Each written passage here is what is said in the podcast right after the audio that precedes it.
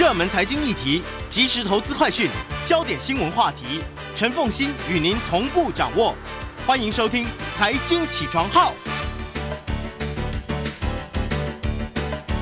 Hello，各位听众，大家早！欢迎大家来到九八新闻台《财经起床号》节目现场，我是陈凤欣。一周国际经济趋势，在我们线上的是我们的老朋友丁学文。Hello，学文早。大家早安。好，我们先从这一期《经济学人》所挑选的一周关键字开始说起。对这一本《经济学人》呢，啊的《The World This Week》啊，在第九页和第十页啊，那这一期呢有三十四个关键字啊，哦、我们今天大概挑了十五个关键字啊。第一个关键字呢是伊朗啊，十月二十一号，伊朗动荡的东南部爆发了抗议活动啊，那示威者呢袭击了银行。同时呢，有一名高级的神职人员呼吁，应该对全国各地的示威者采取严厉的措施。那主要原因呢，是二十二岁的一个啊女子啊，名字叫做 Masa Amini 啊，上个月在被警察拘留期间死亡。然后，伊朗的这个伊斯兰共和国就爆发了啊，已经为期五周的示威风潮哦。按照人权组织的统计哦，在这个抗议活动中，已经有两百三十多人死亡，一万两千多人被捕。这个反对伊朗政权的运动呢，比较特别的是哦，主要是由妇女所领导。嗯，为了这个事情，美国已经延长了受制裁的个人和团体名单。执政的神职人员似乎也陷入了到底应该让步还是更严厉打击的一个两难的境地啊。第二个关键字呢是意大利，意大利啊，十月二十二号，所属政党具有新法西斯主义根源的意大利新任总理啊，Giorgia Meloni 啊。宣誓就职，成为第二次世界大战结束之后意大利第一位极右派的总理。欧盟呢，期盼展开建设性的合作，那他有可能继续获得欧盟疫情恢复基金中意大利应该得到的两千亿欧元的份额。第三个关键是艾迪达啊，Adidas。十月二十五号，艾迪达宣布终止跟 Kanye West 的合作关系。这个决定呢，会把艾迪达今年的利润啊。削减一半。过去经常引起争议的这个饶舌歌手啊，叫 Kanye West 啊，近期一连串的反犹太主义的言论啊，引来了大量的批评，连带包括艾迪达、Gap 这一些所谓的名 牌啊，宣布终止跟他的合作。Kanye West 二十七号也终于在个人的 Instagram 这个账号上发声哦，称自己已经损失了二十亿美元。第四个关键字，欧洲的天然气。十月二十七号。欧洲天然气价格连日大幅的回落，引发了市场的关注。其中，素有欧洲天然气价格风向指标的荷兰 TTF，就是即月期货啊，跌破了每吉瓦时一百欧元的关口，比最高点回落了七成。因为温和的天气和大量的天然气储存，缓解了对冬天短缺的担忧。意大利是一个天然气的消费大国，跟去年同期相比。八月和九月的天然气需求下降了十分之一。第五个关键字：中国股票。十月二十四号，随着投资者权衡周末出炉的中共二十大的结果，在美国上市的中国公司的股票啊，周一损失了大概数百亿美元的市值。据刀囧斯的这个，还有 Nasdaq 的中国金融指数啊，总共下跌超过百分之十四。创下了二零一三年四月以来的最低收盘，离岸人民币呢也对美元汇率创下二零零八年以来的最低，它影响开始波及到货币市场。第六个关键是沙乌地阿拉伯，十月二十五号，沙乌地阿拉伯主办了面向投资者的未来投资倡议的年度会议啊，J.P. Morgan 的 CEO Jamie Dimon，还有所谓 Blackstone 啊私募股权基金的这个 CEO 啊叫 Stephen Schultz。还有 Goldman Sachs 的 CEO David Solomon 都在这个利雅得为期三天的活动中发言。沙乌地阿拉伯自己设定目标，希望在二零二二年成为全球增长最快的经济体之一。第七个关键是实职工资。根据英国国家统计局 ONS 的数据啊，在英国经过通货膨胀调整后的实职工资，在截至四月底的过去十二个月下跌了百分之二点六，这是十二年来的最大涨。跌幅哦，那通货膨胀已经侵蚀了名义工资增长的百分之五。第八个关键字，公债殖利率，英国政府公债殖利率回落，并至无资金支持的减税措施之前的水准。现在减税措施大部分已经取消，导致恐慌性的抛售，并让英国英格兰银行在九月进行干预哦。十月二十六号，也就是 Rishi Sunak 就任总理的第二天，三十年期金边债券殖利率是百分之三点七。第九个关键字，科技巨头。十月二十六号，Google 的母公司 Alphabet 宣布了二零二二年 Q 三的这个财报哦，营收是六百九十点六亿美元，每股盈余是一点零六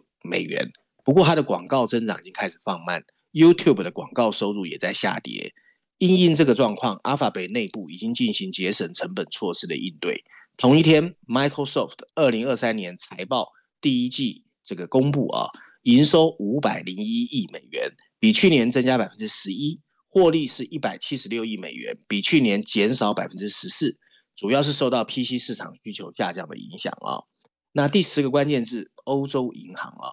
欧洲银行的报告称，由于利率上升，第三季度的利润非常丰厚啊，提振了很多银行的收益，包括巴克雷啊，就是巴巴克莱，巴克莱银行，然后对，Stand Chartered、Credit Swiss 啊，甚至 UBS 都超过了分析师的这个预测。德意志银行甚至公布了十三年来的最高年度利润啊。第十一个关键字，加拿大央行，十月二十六号。加拿大央行呢，意外放慢了升息的步伐，只把利率上调两码啊，就是五十个基本点，低于外界预估的三码哦。原因是加拿大的经济正处于衰退的边缘。不过顽强的通货膨胀也让加拿大央行表示，仍然需要再次上调借贷成本，但已经接近结束升息周期的时刻。第十二个关键字，皇家那个飞利浦啊，十月二十四号。飞利浦宣布啊，会在全球范围裁减四千名员工，因为第三季度的净亏损呢大于预期。这个公司呢，第三季的销售额是四十三亿欧元，跌百分之五，净亏损十三亿欧元，每股亏损一点五欧元。公司去年同期净利润是二十九点八亿欧元，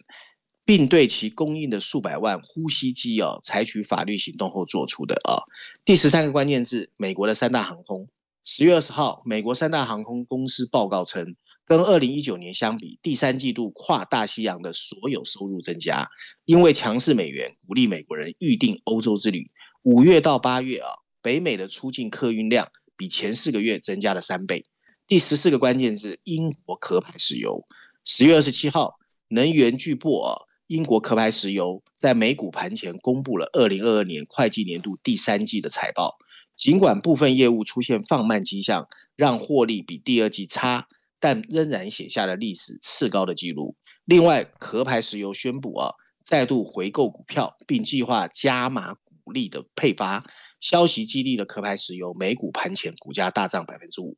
第最后一个关键字啊，第十五个关键字，Credit Suisse。十月二十七号，饱受丑闻还有财务危机谣传所苦的 Credit Suisse 宣布大规模整顿。并啊、呃，向沙沙乌地阿拉伯这些投资人筹措四十亿的瑞郎啊，瑞士法郎，裁员九千人，并且把投资银行部门分割出去，营运重心转向财富管理。Credit Suisse 股价应声大跌。不过，沙乌地阿拉伯国家银行 SNB 表示啊，会投资 Credit Suisse 十五亿瑞士法郎，让他持有的瑞士啊 Credit Suisse 的股权攀升到百分之九点九。好，其实这里面。我我比较关心的是那个未来投资倡议，那个未来投资倡议其实有看到沙特阿拉伯的连续的企图心，而在美国跟沙特阿拉伯关系这么到于低点的时候，谷底的时候，还看到很多的美国大咖都参加了，我觉得这个部分还蛮有意思的。不过。国际上面，其实在他的这个政治上的讨论不多了，还是在重点还是在他的经济企图心这样。好，我们来看一下《经济学人》这一期的 cover story，同样，哎，它有三个版本啊，哇，越来越、哦啊、越越因地制宜了。没有没有，凤欣，你知道啊、呃？今天是十月最后一个一天嘛，对吧？嗯、你知道十月份总共有几个封面故事？《经济学人》有九个，所以你就知道这个世界现在有多么的紊乱，有多么多的故事。就每一个地方都有它值得重视的经济问题，就对了。对对对，那所以对，就像凤欣说的，这一期有三个封面故事啊。嗯，不过因为时间的关系，我们今天大概这样安排啊，就我会先把全球版本的封面故事跟大家细谈。然后待会啊，我们会简单跟大家讲一下另外两个封面故事啊，就 summary 的方式讲啊。嗯，那在全球版本的封面设计上呢，大家看得到啊，是拜登的标志性的雷朋太阳眼镜。然后眼镜里面反射出来的影像就是美国的星条旗啊，那上面有一排大字啊，它不是只有通货膨胀啊。那太阳镜眼镜底下还有一排提醒的文字啊，它提到了一个名词叫拜登经济学啊，拜登经济学的其他风险啊。那经济学总共用了两篇文章在讲这个议题哦，我们一样把它稍微 summary 之后跟大家分享哦。他说呢，其实现在啊，离美国其中选举只有一个多礼拜的时间哦，那当选。这个当选民呢，在十一月八号进行投票的时候啊，飙升的物价肯定是心里面最挂挂念的一个大事哦。因为年度通货膨胀在美国已经超过了百分之八，是四十年以来的最高，也是许多选民一生中面临最严峻的一次。过去几十年，通货膨胀一直很低迷，以至于大部分人都忘了它的存在啊。现在每周购物成本的变化开始主宰选民的日常生活，并进一步加剧他们的愤怒。二零二一年初，拜登的大规模经济刺激第一次把通货膨胀推上了飙升的轨道。我们稍微休息一下，马上欢迎大家回到九八新闻台财经起床号节目现场，我是陈凤欣，在我们线上是我们的老朋友丁学文，也非常欢迎 YouTube 的朋友们一起来收看直播。一周国际经济趋势，好，学文，现在经济学人先提到了，拜登一上任之后呢，他所推出来的其实就是嗯这个嗯这个纾困法案了、啊、哈，那么其实是有刺激通货膨胀的。看起来有一点点要准备批判了吗？对，除了那个财政纾困之外啊，后来就是今年二月发生了俄乌战争嘛，让物价进一步的飙升。其实选民呢，极有可能会在这一次的其中选举哦，惩罚民主党。按照 Pew Research 的数据哦，有五分之四的美国人表示，经济状况对他们的投票选择非常重要。四分之三的人非常担心民生产品这个物价的上涨哦。然而呢，近近近两年的所谓拜登经济学哦，所带来的变化其实远远超过了我们表面看到的通货膨胀。拜登经济学承担着两个长期的美国威胁，第一个当就是中国的崛起，第二个就是气候变迁的潜在危机。在过去一年啊，拜登总共签署了三项具有里程碑的法案啊，他们涉及的基础建设、半导体还有环境保护。未来五年呢，美国政府会向美国的企业发放高达一千八百亿美元的补贴，还有税收的抵免，这大概占据了美国 GDP 的百分之零点七，但是已经比全球任何政府做的都要多得多。拜登经济学想要追求的目标呢，值得称许，但蕴含的保护主义让人不敢苟同。这好比呢，拜登在确定了自己的目标之后，在出发前又把自己的双脚绑在了一起，步履蹒跚的代价。却要由美国的盟友去承担。嗯，美国当然希望呢，保持它在半导体产业的领先地位，但更合理的担忧是因为他们担心全球对中国电池还有绿色能源装备的过度依赖。在美国，拜登希望整修生锈的基础设施，并减少碳排放。他通过财政补贴和购买美国货的呼吁来实现这些目标。民主党人借由夸耀哦。他们对美国制造业和中产阶级就业的支持，也试图在竞选中多拿股选票。但问题是，保护主义本身就是一剂毒药，它不但会削弱企业的竞争力，还会伤害自己的盟友，而且削弱美国的联盟关系，甚至让其他国家做出同样的回应啊。欧盟和韩国政府就已经开始抱怨，他们的电动车的购买者没有办法从美国的补贴中受益。这只有利于在北美组装的汽车，可是却有可能违反 WTO 世界贸易组织的规则。欧盟正在准备自己的半导体补贴，这将跟美国的晶片半导体补贴进行一种浪费性的竞争。美国试图把亚洲国家从中国的影响力中拉出来，你譬如说通过所谓的印太经济框架 IPEF，这是美国在这个地区的最新的贸易倡议。但由于它保护主义的内卷，美国的努力也受到了破坏。西方保护主义为习近平的说法提供了一个可靠度，即民主国家只有在不是他们自己破坏的全球规则的情况下，他们才会主张所谓的全球经济规则。嗯，而在美国，保护主义也在使拜登经济学的目标更难实现。对于在北美北美组装的电动汽车进行补贴，会使它的价格更高，但它的 quality 质量会更低，从而削弱环保的动力。新法规通常要求啊，项目支付政府规定的平均工资，或使用美国的零组件。商务部发放晶片补贴的计划承诺要解决一系列的社会问题，从为穷人提供就业机会到帮助女性拥有企业，但繁文缛节只是进一步提高了消费者和纳税人的成本。经济学认为，与其设定壁垒，美国应该从开放中获益。更多的高科技移民将促进它的绿色科技，还有半导体产业的制造。放宽许可的规则，可能比补贴更能鼓励绿色基础设施的建设。而税收减免有利于投资。跟盟友进行关键技术的自由贸易，将使民主世界降低碳排放的成本，避免过度依赖独裁政权。如果他的意图是阻碍中国的半导体制造，美国可以在不阻碍产业发展的情况下做到这一点，而不是像最近我们看到的，呃，对中国出售半导体晶片设备的禁令做的那样子。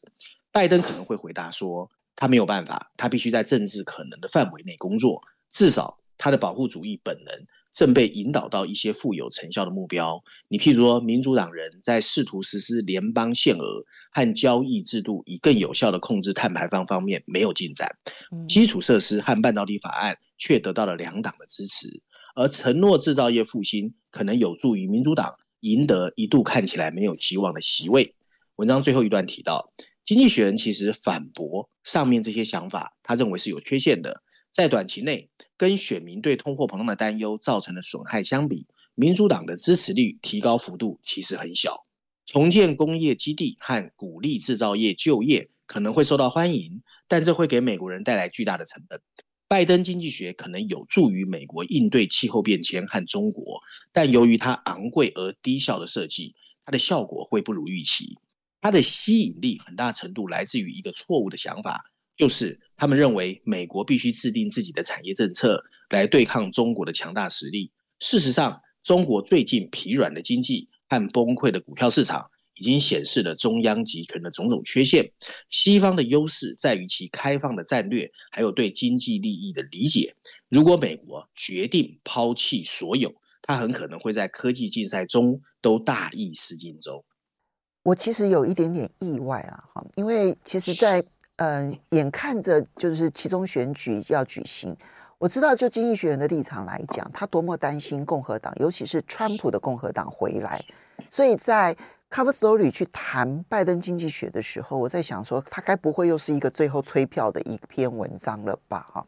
就没想到他还是很诚实的去面对他，至少他自己所坚持的自由经济市场这样子的一个基本立场，所以。对于拜登在他所推的政策当中，打着国家安全、打着产业回流的这个口号，实际上面是伤害了盟友，同时是执行保护主义这件事情。我觉得他点的已经其实已经是够了，嗯，这这点是，而且这也已经改变了全世界的产业面貌了。它不会是只停留在美国，它一定会让全世界都被迫必须要跟进，尤其是欧洲。我们其实下一波可以观察，因为欧洲，嗯，现在一方面必须要去跟美国打 WTO 的官司，但是另外一方面，他们恐怕也会开始要采取自救的一些做法。这个世界未来其实更加的部落化，其实对全世界都没有好处，尤其对台湾哈。好，接下来我们再来看到是《经济学人》的欧洲版的封面。来谈英国的新首相。对欧洲版本的封面设计啊，其实经济学用的文章篇幅比较多，在序论第三、第四篇第十三页，还有英国板块啊，用了第一篇第五十三页、第三篇五十五页，还有 Bechha 专栏啊四篇文章。那当聚焦的就是这个所谓印度裔的新首相 Rishi Sunak 啊。那在欧洲版本的封面设计上呢，经济学在蓝色的封底前面放上了刚刚接任英国首相的 Rishi Sunak 的照片啊。那上面呢很有趣啊，它上面写上的这段文字呢，是在英国很有名的一个摇滚乐团啊，叫 Ian Dury 和 Blackheads 的歌曲名称啊，就是值得高兴的原因三部曲啊。那为什么写这一段这个歌词歌词的名称呢？因为这个歌词里面很多人英国人非常熟悉啊，这首歌词。歌曲呢，在呼吁英国人要多一点微笑和多一点忍耐啊。他用这个来讽刺，就是首相一直在换哦。那这个礼拜，《经济学人》借用了这首歌的名字作为欧洲版本的封面设计，因为这个国家确实需要更多的忍耐。在不到两个月的时间就换了三任总理啊。那 Rishi Sunak 啊，因为他的言行得体。还有称职的表现，很多人称赞他。但对于一个政府领导人来说，经济学人认为，只有这样子的 background 跟特质其实是不够的，也不够有抱负的。苏纳克在他拥有的财政专业的能力，不过他也有非常糟糕选择错误政策的一个记录，尤其在脱欧这个议题上。他继承了一个经济指标闪烁着红灯的英国，在承接前任首相 Liz Truss 造成的前所未有的巨大破坏之后，经济学人认为他应该能够让英国暂时恢复稳定。不过，英国需要的比这个要多得多，所以经济学人在绪论文章里面提供了一些建议啊，包括他鼓励他应该采取更大胆的改革方式，重新构想跟欧盟的关系，而且把权力。有意义的下放给地方当局啊，这些所谓新的政策。那另外还有一个中东版本的封面故事啊，经济学用的绪论第二篇十二页，还有中东板块第一篇第四十一页，也是两篇文章，把我们拉到了遥远的伊朗啊。嗯，那在封面设计上，我们看见的则是伊朗街头的抗议示威的景象。比较特别的是呢，经济学让我们看见的是一位伊朗女性高举胜利的 V 字形的这个手势的背影啊。那上面有一排补充大字。伊朗的女性能不能赢得最后的胜利啊？那这一次经济学的这个第三个封面故事提出了一个 question，一个问题啊，就是伊朗女性到底能不能在这件事情上面赢得最后的胜利？谁能想到，不过是一名女子因为没有把头发包起来而遭到逮捕，最后还在拘留期间莫名其妙死亡了。这引发了震撼伊斯兰共和国的街头抗议，而且这不是这个政权面临的第一次抗议。在过去啊，政府总是透过杀戮、折磨和审查来镇压所有的骚乱，但我们有理由相信，这一次可能会有所不同。今天的伊朗抗议活动已经遍及了全国，而且持续不断。甚至涉及了各个族裔和各行各业的人。最特别的是，他们是由妇女所领导。只要脱下或烧掉他们的头巾，他们就在向全国发出一种反抗的声音。这种行为像病毒一样正在传播，并激励了所有对神职人员统治感到愤怒的人。当然，如果这一个目前生病又不受欢迎的最高政府领导人真的命令安全部队向街上的妇女开枪，没有人敢保证他们会不会被强制下来，但经济学人呼吁全球应该做好准备，这可能是一个没有欢乐、支持恐怖主义的神权政体总算要面临结束的一个开始。嗯，所以他会觉得这个妇女运动会推翻现在的伊朗政府吗？他觉得有机会，他也没有说一定会。OK，我们来。观察好了，因为稍微休息一下，马上回来节目现场了。欢迎大家回到九八新闻台财经起床号节目现场，我是陈凤欣，在我们线上是我们的老朋友丁学文，非常欢迎 YouTube 的朋友们一起来收看直播。好，刚刚看到的是欧洲的情况、中东的情况、美国对于尤其他的保护主义对全球的影响。好，所以学文这一次你特别要挑一个《伦敦金融时报》的一篇社论来跟大家谈，是欧洲的法国跟德国。这两个国家需要好好的来整顿一下，就他们内部内部的合作应该要要好好的来处理一下了吧？对啦，其实除了美国之外啊，我觉得欧洲确实是冬天快来了嘛，全世界应该好好关注的地方。所以这一篇《伦敦金融时报》的这个全球社论哦，它的标题写的是欧洲的欧洲的法国跟德国这两个最重要的发动机哦，彼此的关系需要好好的修复。然后补充标题写的是柏林和巴黎。都应该好好关注对方心里面的抗盛到底是什么啊？就是他的担忧是什么？文章一开始他说，从欧洲能源危机到对华关系，地缘政治紧张局势正在德国跟法国之间变成越来越大的一个裂痕，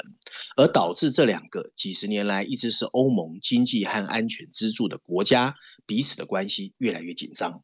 德国的总理 Olaf Scholz 和法国的总统马克宏啊，他们决定缩减原来定好的峰会议程，这就使得这一个裂痕显得更明显了。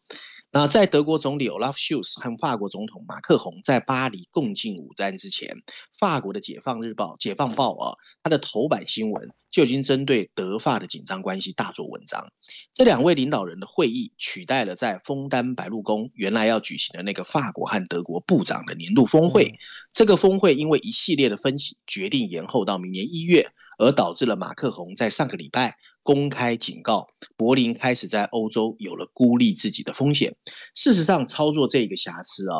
啊，伦敦金融时报认为是错误的。正是因为法国跟德国能够好好合作，欧盟在乌克兰战争才可以表现出惊人的团结。可是，如果要在冲突进入更危险的这个阶段保持这种团结，巴黎和柏林都需要进一步关注对方心里面的担忧到底是什么。尽管人们都在谈论推动欧盟的法德这两个发动机，但欧盟最大的两个经济体之间经常性存在分歧，但他们已经尽量。在表现出关键问题上，还是可以团结一致的。正是有在危机的时刻，欧盟才得以迈出真正的步伐。最近一次的表现，就是在二零二零年设立了七千五百亿欧元的新冠疫情的恢复基金。但这种寻求超越国家利益的妥协能力，现在似乎跟不上变化。这么两个国家的领导人也倾向于探索新的做事方式，来促成欧洲的新坐标。Olaf Scholz 支持欧盟向西巴尔干半岛和乌克兰扩张，那这在巴黎引发了人们的担忧，因为巴黎担心柏林把注意力转向东方之后，会破坏原来的法德联盟。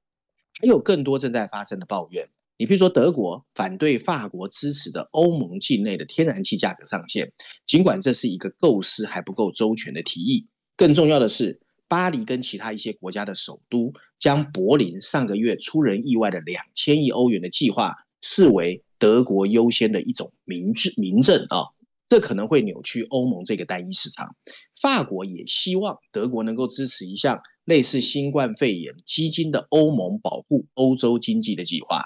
法国本身呢，也对德国公布的一千亿欧元的额外国防预算中的一大部分，买的是美国的 F 三十五。战机，而不是购买欧洲制造的装备，有所不满。德国官员在公开场合淡化了这个分歧。可是呢，柏林这一方面呢，对法国呢公开反对一条天然气输送管也感到不满，因为这个输送管呢会通过比利牛斯山，帮将将西班牙的液化天然气连接到北欧。那最好呢是建议法国的巴黎的高级官员啊，最近要开始缓和对德国的批评，这是给克里姆林宫找到利用欧盟分分歧见缝插针的一个礼物。可是，尽管德国柏林怀疑巴黎正打着对欧洲的承诺在寻找自己的利益，但德国官员仍然不应该忽视法国的担忧。这可能有一些背后具体的原因。今年冬天，由于普京的能源武器化。消费者正在面临高高涨的账单和能源短缺，因此有充分的理由就能源联盟达成新的法德协定。这两个国家都应该从欧盟范围内的政策、安全、网络和市场的长期利益角度找到共识，就像更广泛的欧盟应该做的那样。文章最后提到，此外，尽管务实、出身科技官僚的 Olaf Scholz 和充满理想主义的马克宏表面看起来风格不一样，但仍有找到共同点的机会。这个德国总理在今年八月份的一次演讲中，呼吁建立一个地缘政治和拥有主权的欧洲联盟，呼应了法国总统最喜欢的一些主题，但更多的是关注体制改革，而不应该是宏大的愿景。欧盟的运作方式确实需要重新思考。然而，今天。当他准备面对自乌克兰战争以来的严峻考验时，欧洲需要这两部法国跟德国的发动机都可以全面运转。他表面上是劝和，实际上面就凸显出双方的裂痕有多深。嗯，而且我觉得现在这双方，嗯，他现在只是呼吁说，法国官员你就少骂一下德国，然后德国你也关心一下法国所关心的问题。可是我觉得都牵涉到他们自己的基本国家利益，而目前我看不到肖兹有这个能量，他可以为了全欧洲，然后稍微的牺牲德国利益。梅克尔时代他有有这种能量可以做，但我觉得肖兹我现在看不到这样的能量，这可能会是整个欧盟未来很重要的关键时刻，看法国跟德国了。好，接下来你他都要他他都要去中国了，嗯，对，下下礼拜就要去中国了。是啊，是啊，是啊，是啊，然后。而且本来是希望说是法国跟德国他们一起去，因为他们就可以形成共同的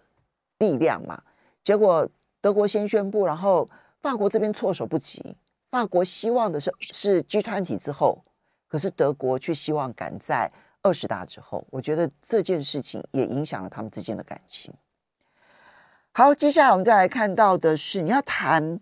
电池。的的事情？其实也不是啊，其实我觉得经济学人啊，最近可能因为政治真的是太复杂了，所以他其实在选题上面啊，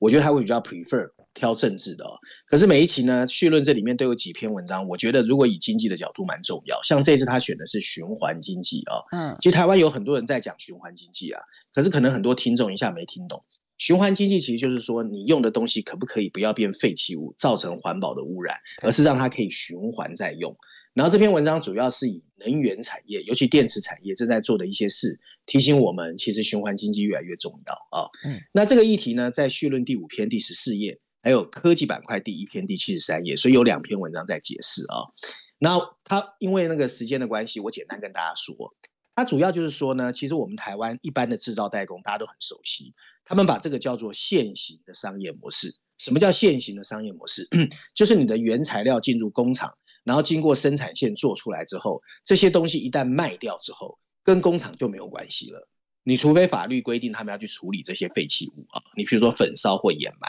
可是按照世界经济论坛的最新发布的一个报告啊，称过去五十年全球原物料消费增加了四倍，每年造成的废弃物达到一千亿吨哦以上，其中只有百分不到百分之九被循环使用，所以让这个世界的负担越来越大。所以它里面呢，就大概提出了一些呼吁啊、哦。它里面最主要在说，现在电动车越跑越凶，全世界都是在做电动车，超级工厂一大堆。可是里面有一个电池哦，对，它其实跟循环经济、循环电、循环经济是最有关的。因为电池如果适当的设计，它其实是可以有利可图，而且最后可以循环使用。因为里面还包括了非常贵的稀有金属嘛，啊、哦，那里面就有告诉我们这些电池厂和电动车厂怎么去做。包括雷诺汽车啦、克莱斯勒啦、标致，他们都开始在做这些循环经济。那他从这里又慢慢又去提醒你，比如说服装业，服装业是最臭名昭彰的，因为你衣服呢，你不会丢掉，你衣服就越堆越多。可是美国环保署就估计哦。